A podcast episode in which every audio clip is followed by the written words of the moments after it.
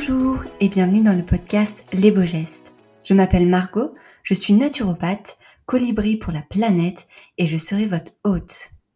Convaincue que le savoir c'est le pouvoir, je vous partage des réflexions à deux ou en solo autour de la santé, du développement personnel ou encore de l'écologie. Ma mission est avant tout de vous inspirer et de vous donner les clés pour prendre soin aussi bien de votre santé que de la planète Terre. Car ne l'oublions pas, l'un ne va pas sans l'autre. Je vous souhaite une très belle écoute.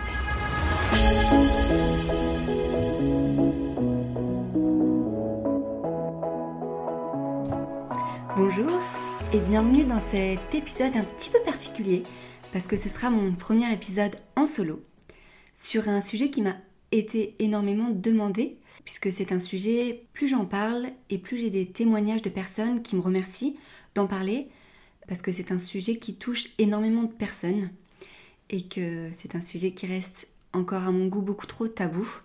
Donc vous l'avez deviné, je vais vous parler de mon histoire avec euh, l'anorexie, de ce combat que j'ai mené qui a sûrement été un des plus difficiles de ma vie, clairement. C'est un exercice qui n'est pas facile pour moi, même si j'en parle très librement, il n'empêche que c'est pas facile déjà de parler euh, de cette thématique face à des personnes que je ne connais pas et je ne sais pas euh, qui va écouter ce podcast, mais aussi d'enregistrer un épisode solo, c'est un exercice qui est assez nouveau pour moi et du coup avec lequel je ne suis pas très à l'aise. Donc je vous demande beaucoup de bienveillance, aussi bien sur la qualité de ce podcast que sur tout ce que je vais vous raconter parce que c'est quand même un grand cœur ouvert que je vous fais. Si j'ai voulu vous parler de ce sujet, c'est parce qu'il m'a été énormément demandé et je le fais pour toutes les personnes qui en souffrent d'anorexie ou de tout trouble du comportement alimentaire. Et je le fais aussi pour les personnes qui connaissent quelqu'un dans leur entourage qui en souffre et qui ne savent pas forcément euh, ce qui se passe et comment l'aider. Alors sans plus tarder, on va commencer cet épisode et je vais le commencer de la même façon que je commence mes autres épisodes, à savoir avec des petites questions sous forme d'interview, donc euh, j'espère que ça vous plaira. Donc dans un premier temps, je vais me présenter pour toutes les personnes qui ne me connaissent pas encore. Donc je m'appelle Margot, j'ai 30 ans, je suis une ancienne ingénieure, j'ai travaillé pendant deux ans dans le génie civil, et c'est en 2019 que j'ai décidé de me former à la naturopathie. Et donc j'ai obtenu mon diplôme en, 2000, en 2022. J'ai donc fait trois ans d'études pour ça. Et aujourd'hui, je suis très heureuse de ce gros changement à 180 degrés que j'ai fait. Et ce changement est en grande partie dû à justement cette anorexie que j'ai faite. Et du coup, c'est de ça dont je vais vous parler un petit peu plus en détail. Pour vous raconter un petit peu plus mon histoire dans le détail, l'anorexie est apparue, s'est manifestée. Et je tiens à faire la distinction parce que les troubles étaient là depuis très longtemps, mais elle s'est manifestée en 2016 lors de mon stage de fin d'études au Brésil. C'était en janvier, je suis partie toute seule au Brésil pour mon stage d'ingénieur, donc j'étais à l'université. Ce voyage a été mais magique. Vraiment, je tiens à souligner qu'il ne s'est absolument rien passé là-bas. Que j'ai vécu des temps, enfin, c'était extraordinaire l'aventure comme je le voulais, où j'ai beaucoup voyagé, j'ai découvert une autre culture. Et vraiment, c'est un souvenir qui restera gravé dans ma vie. Mais je le dis que les troubles étaient là depuis un petit moment parce que je sentais qu'au niveau de l'alimentation n'était pas très saine, n'était pas très sereine depuis quelque temps. Et donc en fait c'est à la fin de ce stage, à peu près au mois de juillet-août que je suis rentrée en France, et que là ça a été un petit peu la catastrophe parce que pendant ces six mois j'ai perdu, ouais, une, je dirais un peu plus de 12 kilos. Et donc euh, moi qui étais à la base de morphologie tout à fait normale, voilà, pas forcément des kilos en trop, ça s'est très rapidement vu. Et ça a été déjà un gros choc pour ma famille de voir tout ça. Et ça a été là un petit peu la descente aux enfers où on a commencé, où je suis arrivée, on m'a mis un mot en me disant Margot, tu fais de l'anorexie mentale. Alors que pour moi, je sentais qu'il y avait un problème, parce que forcément, perdre 12 kilos, euh, on s'en rend compte. Je rentrais plus du tout dans mes vêtements. Mais de là à dire que je faisais de l'anorexie, le terme a été très fort pour moi et très difficile à entendre. N'empêche que les faits étaient là. J'ai eu beaucoup de mal à remanger normalement avec ma famille. Au début, je mettais ça sur le compte de mais oui, mais je suis loin, j'ai perdu mes repères sur l'alimentation et tout va rentrer dans l'ordre. Ça n'a pas tout à fait été le cas. Et donc après six mois de bataille en solo avec ma maman, parce que je pense pour les hommes de ma famille, mon papa et mes frères, ça a été un gros bouleversement et ils n'ont pas su euh, comment gérer la chose et donc ça a été très difficile pour, euh, pour eux. Et ils m'ont un petit peu tourné le dos, ou du moins je l'ai senti comme ça. Et aujourd'hui, je leur en veux absolument pas parce que, euh, parce que je pense avant tout, ils ont eu peur. Et pour des hommes, c'est toujours un peu plus compliqué de, de comprendre ce qui se passe quand on a des troubles alimentaires qui, eux, n'en avaient absolument pas. Donc me voilà partie sur une bataille en solo avec ma maman, qui elle non plus bien évidemment ne comprenait absolument pas ce qui se passait parce qu'elle n'avait aucun problème avec l'alimentation. Donc ça a été quand même six mois très très éprouvants où j'avais l'impression d'être une autre personne et je vous assure que cette sensation de se battre contre soi-même, c'est horrible. Donc bien évidemment j'étais suivie par un médecin que je voyais toutes les semaines. J'ai bien évidemment commencé une thérapie chez un psychologue. Mais malheureusement, ça ne suffisait pas. Et donc six mois après, le jour de mon anniversaire en plus, le 26 décembre, j'ai annoncé à ma famille que je me faisais hospitaliser, que le combat solo était trop compliqué. Et donc c'est là que j'ai pris euh, cette décision et donc ça a été très très vite. J'ai été euh, avec ma psychiatre, donc j'ai été mis en contact avec une clinique, donc j'ai rempli un dossier. Et la clinique m'a dit, bah, écoutez, on vous appellera quand une place se libérera. Et je me souviens très bien, c'était un 2 janvier. Ma maman était partie au boulot, c'était un lundi, et il m'appelle à 9h en me disant Mademoiselle, on vous attend pour midi, sinon vous n'avez plus de place.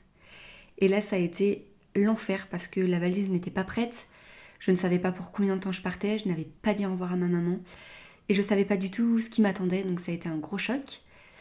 La seule personne disponible, c'était mon père, qui m'a amenée à la clinique avec qui j'avais quasiment plus de lien depuis euh, six mois. Donc voilà, entrée en matière un peu compliquée, et donc euh, j'ai commencé l'aventure hospitalisation. Pour être tout à fait honnête, c'était pas du tout la méthode qui me convenait, parce que pour raconter dans les grandes lignes, on fliquait en permanence sur mes repas, sur mon activité physique, où j'ai fini par ne plus avoir le droit de, de sortir. Donc j'avais signé un contrat où je ne devais plus prendre les escaliers, j'avais plus le droit de sortir en dehors de, de la clinique, enfin c'était l'enfer. Et donc au bout de quelques temps, au bout de quelques mois, j'ai décidé de sortir parce que je n'arrivais pas à reprendre du poids correctement. Et du coup c'est là que a commencé euh, la découverte des médecines euh, alternatives. Et pour ma part, ça a été l'hypnose et l'acupuncture qui m'ont guéri. J'ai été suivie à raison de une fois par mois pendant un an. Et je pense que sans Serge, je ne serais pas là aujourd'hui pour vous en parler. Parce que il m'a vraiment euh, redonné goût à la vie. Alors même si un bon thérapeute vous dira que il ne fait rien, parce que au final sur un an, moi je passais que deux heures de mon temps avec lui une fois par mois. Donc le travail c'est moi qui l'ai fait, mais c'est vrai que le thérapeute nous donne les clés pour aller mieux. Et c'est exactement ce que Serge a fait. Et pour moi ça a été magique. Je ne saurais pas vous dire si c'est plutôt l'hypnose ou l'acupuncture qui ont fait, mais le résultat est là. Un an après, je reprenais goût à la vie et je reprenais les kilos qui allaient avec. Et c'est là que j'ai décidé de me former euh, à la naturopathie parce que euh, je trouvais que ce métier avait, avait plus de sens. Alors j'ai choisi la naturopathie parce que c'était une des médecines alternatives qui était le plus général. J'ai décidé de me former en 2019 et pour me réconcilier entre guillemets avec le voyage, j'ai décidé de partir pendant trois mois au Vietnam pour faire de l'humanitaire et me dire que je pouvais partir, toute seule, encore une fois, et que tout allait bien se passer. Et effectivement, tout s'est très bien passé. Donc à mon retour du Vietnam, euh, j'ai commencé cette formation en naturopathie, et c'est là que ma deuxième vie a, a commencé, si je puis dire. On m'a posé la question de savoir est-ce que j'avais vu les choses venir?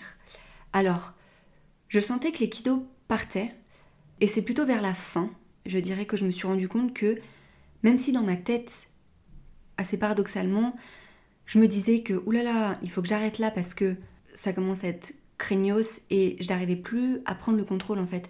Je sentais que ma tête me disait quelque chose en disant Margot, arrête là tout de suite. Et de l'autre côté, j'arrivais plus rien à contrôler. Donc ça a été très déroutant pour moi. J'en ai parlé avec euh, les personnes avec qui je travaillais, euh, qui étaient brésiliennes. Elles me disaient que mais non, c'est que tu es loin de ta famille, donc ne t'inquiète pas, quand tu vas rentrer, ça va aller mieux. C'est d'ailleurs pour ça que j'ai avancé de quelques semaines mon retour. Donc pour répondre à la question, les choses sont arrivées petit à petit en fait, où, euh, où je sentais que je me fixais de plus en plus de règles, plus bêtes les unes que les autres, et que mes assiettes rétrécissaient de plus en plus. Je voyais bien les choses, et en fait, à la fin de mon séjour, je suis partie faire un trek de 5 jours dans le Machu Picchu, et sincèrement, avec du recul, je pense que j'aurais pu mourir là-bas. Parce que je ne mangeais quasiment rien, et vu l'intensité de l'effort que je faisais au quotidien, c'était gigantesque. Je ne sais pas par quelle opération j'ai survécu à tout ça. En tout cas, ça m'a aussi énormément affaibli et c'est là que je me suis dit il faut vraiment que je rentre parce que je ne gère plus rien du tout. Un autre déclic qui m'a fait très mal quand je suis rentrée, c'est quand euh, il a fallu euh, aller euh, changer ma garde-robe parce que évidemment avec 15 kilos en moins, plus rien ne m'allait. Et on allait faire les, donc les magasins avec ma maman. Je pense qu'elle voulait me donner une petite leçon, mais il n'empêche que je me suis retrouvée dans le rayon des enfants. Et les seuls vêtements qui m'allaient, c'était des vêtements de, d'enfants de 10 ans, alors que j'allais avoir 24 ans. Donc ça faisait un petit peu mal. Donc là été le, un gros déclic et de toute façon, je le voyais sur les photos, en fait, que je prenais quasiment plus au Brésil parce que au Brésil il faisait de plus en plus froid, donc j'avais de plus en plus couverte. Je suis arrivée en France, c'était les maillots de bain, et là je voyais un petit peu que gros problème. Je sentais les os en fait tout simplement, j'étais squelettique, c'était. Ensuite, on m'a posé la question comment la naturopathie m'a aidée et m'aide encore aujourd'hui? Alors en fait, quand j'ai décidé de me former à la naturopathie, ça a été euh, avant tout, je pense, pour moi, très thérapeutique pour me dire bah voilà j'ai vraiment envie de comprendre comment fonctionne mon corps, comment fonctionne mon esprit, mon psychique, comment prendre soin de moi et comment comprendre ce qui m'arrivait. Donc je vous cache pas qu'au début ça a été très compliqué, notamment avec toutes les notions sur le jeûne, sur les monodiètes, sur se détoxifier, etc. J'étais tellement encore face à mon problème que j'étais très alerte face à, à tout ça et j'en avais énormément peur. Et à côté de ça, dans ma promotion, il y avait beaucoup de personnes qui étaient adeptes de tout ça, de tous ces jeunes, de tous ces monodiètes. Et donc moi, j'étais très dans la, la retenue et j'avais peur. J'étais aussi très alerte quand je voyais des personnes qui avaient un peu des troubles alimentaires aussi. Je les repérais forcément très vite, où l'alimentation n'était pas sereine, je dirais. Donc, pour être honnête, ça m'a un peu déstabilisée au début. Et puis après, j'ai vite compris, en fait, euh, notamment au niveau de l'alimentation, que l'alimentation était vraiment mon allié, c'était vraiment mon meilleur ami pour que mon corps soit en bonne santé. C'est-à-dire que j'ai appris pourquoi il était important de manger des protéines, des glucides et des lipides, pourquoi il fallait de bonnes graisses pour nourrir son cerveau, pourquoi il fallait des protéines pour sa masse musculaire que j'avais complètement perdue, et pourquoi il était essentiel de consommer des glucides juste pour avoir simplement de l'énergie. Et donc en fait, tout ça a fait que j'ai compris énormément de choses. J'ai aussi compris que le fait d'avoir cette restriction calorique, hein, clairement, ça m'a entraîné énormément de troubles digestifs, c'est-à-dire que j'avais mal au ventre en permanence. Euh, j'avais des troubles du sommeil, bien évidemment que je dormais pas parce que je me réveillais en pleine nuit, j'avais très très faim. Or, je respectais à la lettre mes horaires. Donc, je ne mangeais pas avant une certaine heure. Et donc, même si je me réveillais à 3 heures du matin, je n'allais pas dormir. Donc ça a été euh, tout un cheminement de petites choses qui m'ont fait comprendre que, ah ouais, une clé plus une autre, et qui ont fait que, ok, maintenant je comprends comment mon, mon corps fonctionne, ce dont il a réellement besoin, et pourquoi il en a besoin. Aujourd'hui aussi, je comprends pourquoi j'avais toutes ces pulsions sucrées. Parce que oui, j'étais anorexique, mais je mangeais mes trois, voire mes quatre repas par jour. Je mangeais sucré, je me faisais plaisir. Alors, non, je me faisais pas plaisir, mais je mangeais sucré. Moi, je faisais très attention en fait plutôt à la quantité. Et je pense qu'au final, c'était plus pour ne pas avoir mal au ventre. Donc, euh, je savais pourquoi j'avais ces pulsions sucrées parce qu'il me manquait énormément de glucides dans mon alimentation. Et donc, mon corps recherchait un petit peu d'énergie dans la source la plus rapide qu'il connaissait finalement, qui était les sucres. Et donc, je mangeais beaucoup de chocolat, beaucoup de gâteaux, beaucoup de cookies. Alors, je ne me faisais pas vomir, mais je mangeais que ça. Donc, j'avais autant des assiettes que de légumes, autant je pouvais manger deux ou trois cookies pour mon repas seulement. Aujourd'hui, ça m'aide aussi parce que, alors bien évidemment, ça m'aide dans ma pratique euh, de la naturopathie, mais ça m'aide aussi pour me comprendre moi et comprendre pourquoi j'agis comme ça face à l'alimentation, pourquoi des fois j'ai besoin de l'alimentation doudou, pourquoi euh, des fois j'ai moins faim? Et c'est ok d'avoir moins faim, pourquoi quand j'ai mes règles je pourrais manger tout et n'importe quoi? Donc j'ai vraiment appris à me connaître moi, à comprendre comment mon, corps fonctionne et vraiment à faire, à faire la paix clairement avec mon alimentation. Quels conseils je pourrais donner aux personnes qui souffrent d'anorexie ou même tout trouble du comportement alimentaire ou aux personnes qui ont une personne qui souffre dans leur entourage? Le premier conseil que je pourrais vous donner, très sincèrement, c'est de vous faire accompagner. Moi, j'avais la conviction de me dire que j'étais capable de le faire. Que toutes les autres anorexiques, et c'est vrai, toutes les anorexies sont différentes. Et je me suis dit, moi, je peux m'en sortir, moi je gère la situation. Je me le suis répété pendant des années. C'est faux. Clairement, c'est faux. Si je n'avais pas fait tout ce travail psychologique, si je n'avais pas été suivie, je serais toujours au même point aujourd'hui.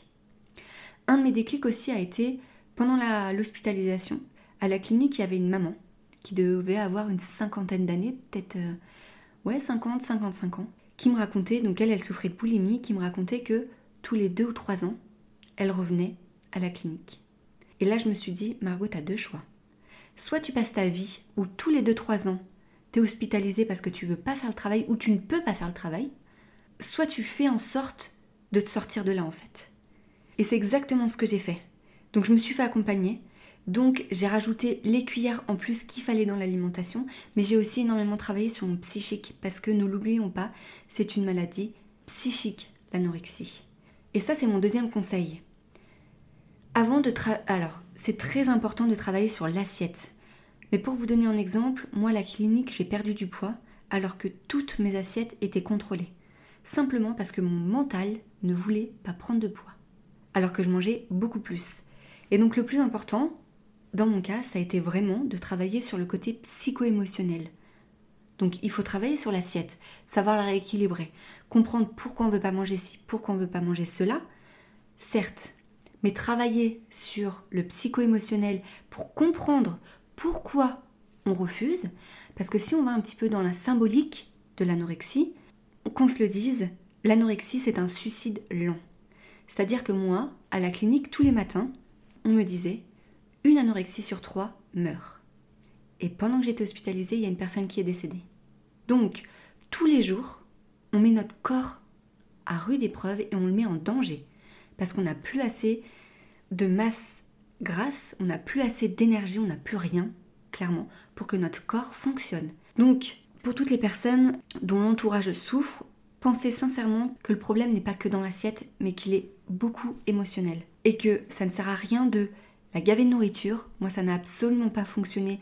Au contraire, ça m'a braqué. Mais c'est vraiment de faire le travail avec quelqu'un, de l'encourager à se faire accompagner, d'être présent, de l'écouter, juste d'être là. Et surtout, de ne pas la considérer trop comme quelqu'un de malade. J'avais toujours cette étiquette de Margot l'anorexique, Margot qui ne pouvait pas faire ça. Bah, du coup, Margot, euh, elle pouvait pas aller au restaurant. On me catégorisait comme Margot ne pouvait pas faire ci, Margot ne pouvait pas faire ça parce que Margot était malade. Et en fait, je me souviens que des fois, je passais des moments avec mes amis où j'étais plus du tout la Margot malade et ça me faisait un bien fou. Donc voilà les conseils que je pourrais vous donner. Faites-vous accompagner, il n'y a aucune honte et moi je peux le dire, j'ai été hospitalisée en hôpital psychiatrique et c'est pas pour autant que je suis folle. Alors certes, j'avais vraiment la sensation par moments de l'être parce que j'avais l'impression d'avoir cette petite voix qui me dictait plein de choses. Il n'empêche que vous n'êtes pas fou. Et si je peux citer un film que j'aime beaucoup, je vous rassure que toutes les personnes bien le sont. Et ça, j'ai toujours ça dans la petite tête où c'est pas de notre faute en fait si on est malade. C'est comme si vous reprochez à quelqu'un d'avoir un cancer. On n'a pas choisi, je n'ai pas choisi d'être malade. Bien au contraire, ça m'aurait évité beaucoup de problèmes. Donc on ne choisit pas. Et le travail est tellement difficile de, se battre contre soi. Je pense que c'est un des, des, combats les plus rudes que j'ai eu à faire de toute ma vie. Pourtant j'ai vécu quelques petites épreuves. Il n'empêche que se battre contre soi, contre son psyché, c'est l'enfer. Donc ça prendra du temps, certes, et si vous mettez les actions en place, vous pouvez vous en sortir, j'en suis convaincue. Donc j'envoie beaucoup de force et beaucoup de courage aux personnes qui en souffrent.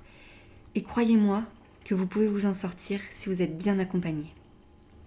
On m'a aussi posé la question de savoir comment je me sentais aujourd'hui. Pour tout vous dire, je me sens très bien et très sereine face à tout ça, parce que je suis très bien entourée, notamment avec la personne avec qui je vis, qui est d'une bienveillance sans nom et qui m'accepte comme je suis. Parce que certes, l'anorexie ou même tout trouble du comportement alimentaire, c'est quelque chose qui va me coller à la peau. Je pense que l'alimentation sera éternellement ma fragilité et quelque chose sur lequel il faudrait que je fasse attention dans les périodes où ça va moins bien. Et croyez-moi, depuis que ça va beaucoup mieux, il y a des périodes aussi où ça va moins bien. Mon avantage aujourd'hui, c'est que j'ai les clés et je sais voir les signaux quand ça arrive. Comme je le dis, je sais voir quand le petit démon arrive. Et donc je sais lui mettre un coup de pied en disant Toi, j'ai fait tout le travail, j'ai pas envie de t'entendre. Donc, next. Donc je me sens beaucoup mieux aujourd'hui et je me sens beaucoup plus armée en fait face à tout ça. Je sais ce que j'ai vécu, je sais ce que j'ai traversé et si c'était à refaire, pas sur le refaire, il n'empêche que ça a fait la personne que je suis aujourd'hui. Et donc pour ça, je suis complètement ok avec cette période de ma vie. Et c'est pour ça que j'en parle assez librement d'ailleurs. Mais voilà, je me sens bien et je pense que le plus important, c'est de faire le travail en amont et d'être bien accompagné. Voilà, je pense que je vous ai à peu près tout dit. Si vous avez des questions, si vous voulez m'écrire, n'hésitez pas. Donc pour me rejoindre sur les réseaux sociaux, ce sera Instagram, du même type que le podcast finalement. Ce sera les beaux gestes. Donc n'hésitez pas à venir m'en parler, n'hésitez pas à vous faire aider. Et puis euh, j'espère de tout cœur que cet épisode euh, vous aura plu. Et je vous dis à très bientôt pour un prochain épisode. Merci à vous d'avoir écouté cet épisode jusqu'au bout. J'espère de tout cœur qu'il vous a plu et qu'il vous a inspiré. N'oubliez pas de vous abonner au podcast sur votre plateforme d'écoute préférée et de le noter avec la note de votre choix. N'oubliez pas de nous rejoindre sur les réseaux sociaux, sur le compte Instagram Les Beaux Gestes pour connaître toutes les coulisses du podcast. En attendant, prenez soin de vous et je vous dis à très bientôt